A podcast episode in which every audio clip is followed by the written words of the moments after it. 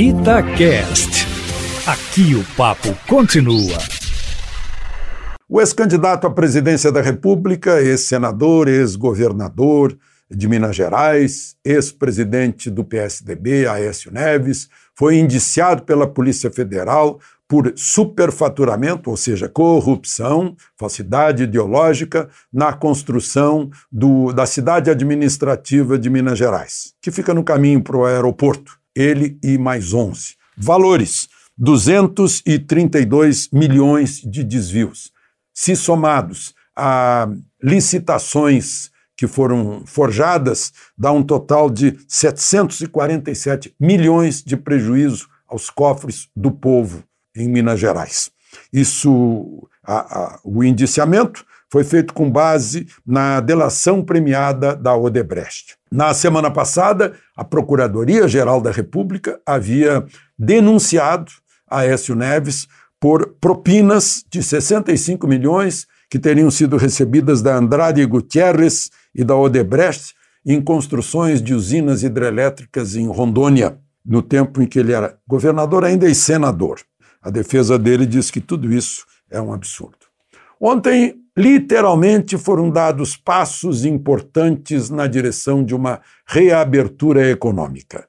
Um grupo, liderado pelo presidente Bolsonaro, atravessou a pé a Praça dos Três Poderes para conversar com o presidente do Supremo.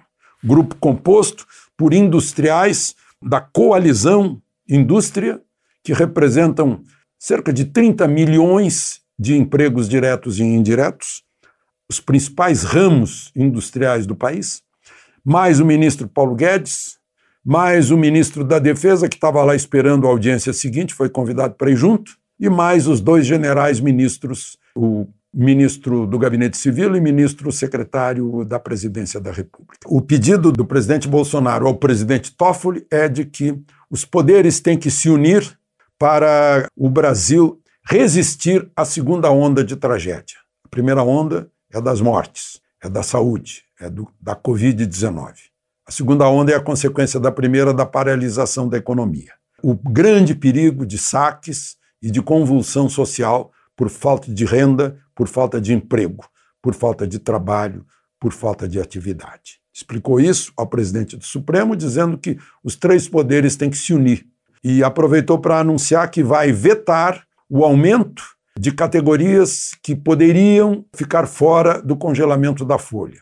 As categorias de Estado, município, estados e governo federal, que têm emprego garantido e fim de mês garantido na folha de pagamento, mas que ficassem sem aumento por 18 meses, à exceção de polícias, de militares e de funcionários da saúde. Acrescentaram outras categorias e aí, 130 bilhões ficariam reduzidos a 43 bilhões. O presidente Bolsonaro vai vetar isso para manter os 130 bilhões. E anunciou também que está incluindo entre atividades essenciais a indústria e a indústria da construção, da construção civil.